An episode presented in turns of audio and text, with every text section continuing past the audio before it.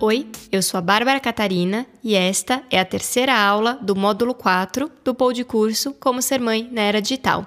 Nesta aula, nós falaremos sobre as consequências do mundo digital. Nessa aula, nós vamos falar sobre se a internet é mesmo uma terra sem lei, empatia na internet e as noções de consequência no mundo virtual.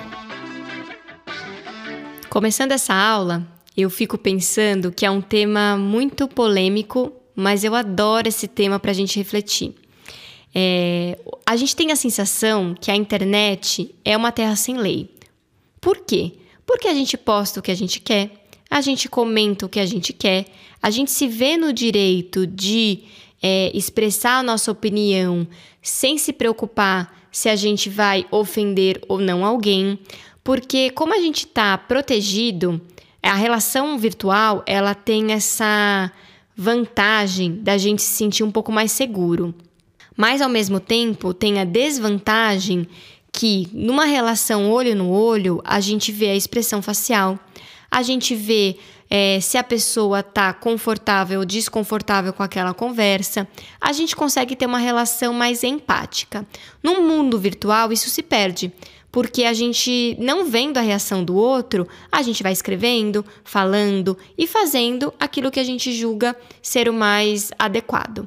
Só que a internet não é uma terra sem lei.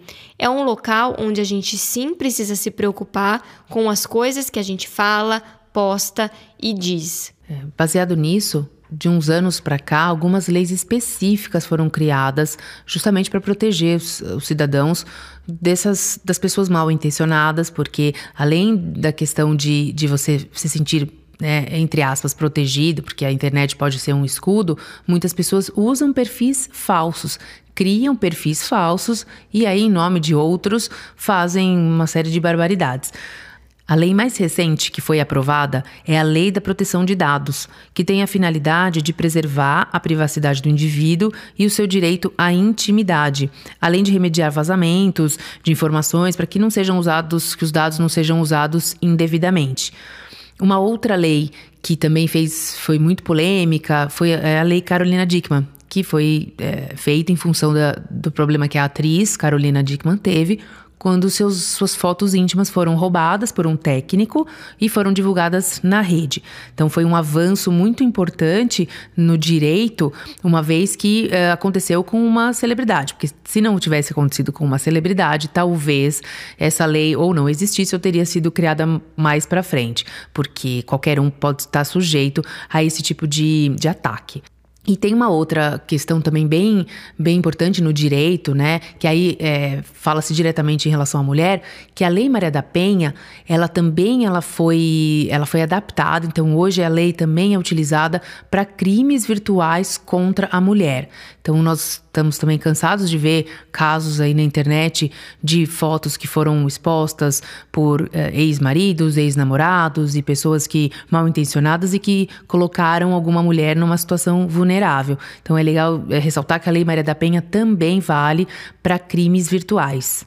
É muito interessante ver como as profissões elas estão se adaptando à era digital e o direito é uma delas. Se a gente não atualiza, lembra que eu falei na aula anterior sobre a gente atualizar as normas de segurança? Isso tem tudo a ver. O direito ele está se atualizando para os novos crimes que vão acontecendo e a gente precisa proteger e principalmente orientar, porque as leis elas estão aí exatamente para nortear os comportamentos. É, existem as punições porque os comportamentos inadequados eles ocorrem, mas a punição só vai ocorrer se o comportamento errado acontecer. Por isso que a gente precisa ensinar qual é a postura adequada na internet para as crianças e para os adolescentes. A gente não ensina a ser educado? Por favor, obrigada, com licença. A gente precisa ser educado também na internet, ou seja, respeitando é, e se colocando de uma maneira respeitosa com as outras pessoas. Uma coisa que eu achei muito interessante que eu não sabia, você já ouviu falar, Tati, que existe estupro virtual? Então, eu ouvi recentemente esse, esse crime, esse é um, é crime bem novo para o mundo digital, que é o seguinte: ele quando uma pessoa compartilha fotos íntimas com, com outras pessoas, esse, essas fotos elas podem ser usadas como uma forma de chantagem. Então, como é que funciona? Assim, esse crime é o seguinte: uma pessoa começa ter um relacionamento virtual com outra, né? Normalmente, então, o que mais, o, que, o, mais comum, obviamente, que tem acontecido é o crime contra mulheres, né? Não, não, não desconheço algum caso realmente em relação a homens, mas então um homem começa a se relacionar virtualmente com uma mulher e ela, ele pede para ela mandar fotos, enfim, né? Ela tá envolvida, ela manda as fotos e depois essas fotos são é, objeto de chantagem, então eles pedem dinheiro, eles é, fazem ameaças e isso toma uma proporção muito ruim porque vai minando a pessoa. Ela, em muitos casos, quando a pessoa não cede à chantagem, eles realmente colocam na rede e acaba com a vida da pessoa, porque a pessoa tem toda a intimidade exposta, tem toda uma consequência no meio real daí em relação à família, a trabalho, a imagem dessa pessoa, a autoestima. Então é, é muito grave, é muito sério você passar fotos que de momentos de intimidade ou coisas que possam te comprometer, mesmo que você confie na pessoa, que você esteja envolvida, apaixonada, não, não ninguém, né, tanto homens quanto mulheres não devem compartilhar esse tipo de comportamento, mas o alerta fica para a questão dos adolescentes, porque os adolescentes é que são presas mais fáceis para esse tipo de crime. Pois é, e uma vez postado na internet, nunca mais é apagado tá? Apesar da gente conseguir aparentemente deletar, quem trabalha com tecnologia sabe que uma vez na rede não se apaga mais. E é muito perigoso, né, gente? Vamos parar para pensar. É, hoje a gente escreve alguma coisa na internet que a gente concorda e acha super adequado. Passa-se 10 anos, você olha aquilo e fala: nossa, mas é, não é bem assim, né? Principalmente quando a gente é adolescente, a gente tem muitas opiniões e coisas muito rígidas, não, porque eu sou assim, porque eu penso dessa forma. Passa-se os anos e a maturidade chega. É, só que antes da internet a gente falava e a coisa morria ali, né? A gente crescia, quem sabia eram os amigos da época, a gente dá risada, mas hoje isso é exposto. E no mercado de trabalho, hoje se avalia as redes sociais. A postura na, na internet, né? Exatamente. Só que, como nós mudamos, então vamos supor que você fez uma postagem de cinco anos atrás, a pessoa que vai te contratar, quando ela vê aquela postagem, ela vai julgar o teu comportamento hoje a partir daquilo que você postou há cinco anos. E é muito perigoso. É muito complicado. As consequências no mundo digital elas são muito mais graves porque a gente é, não tem controle. Além disso, a gente, por exemplo, compartilha alguma coisa aqui hoje, o mundo inteiro pode ter acesso. Uma vez que aquele conteúdo viraliza, ou seja, muitas pessoas compartilham, vai para o WhatsApp, vai para o YouTube, vai para o Instagram, vai para o Facebook, uma vez que todo mundo tem acesso, acabou. Você apagou a postagem original, mas como esse conteúdo foi replicado, você não tem mais controle. Como que a gente faz então, né? Qual é, a, a qual é o segredo para a gente conseguir criar uma geração ou ajudar para que uma geração não, não continue perpetuando esse tipo de comportamento.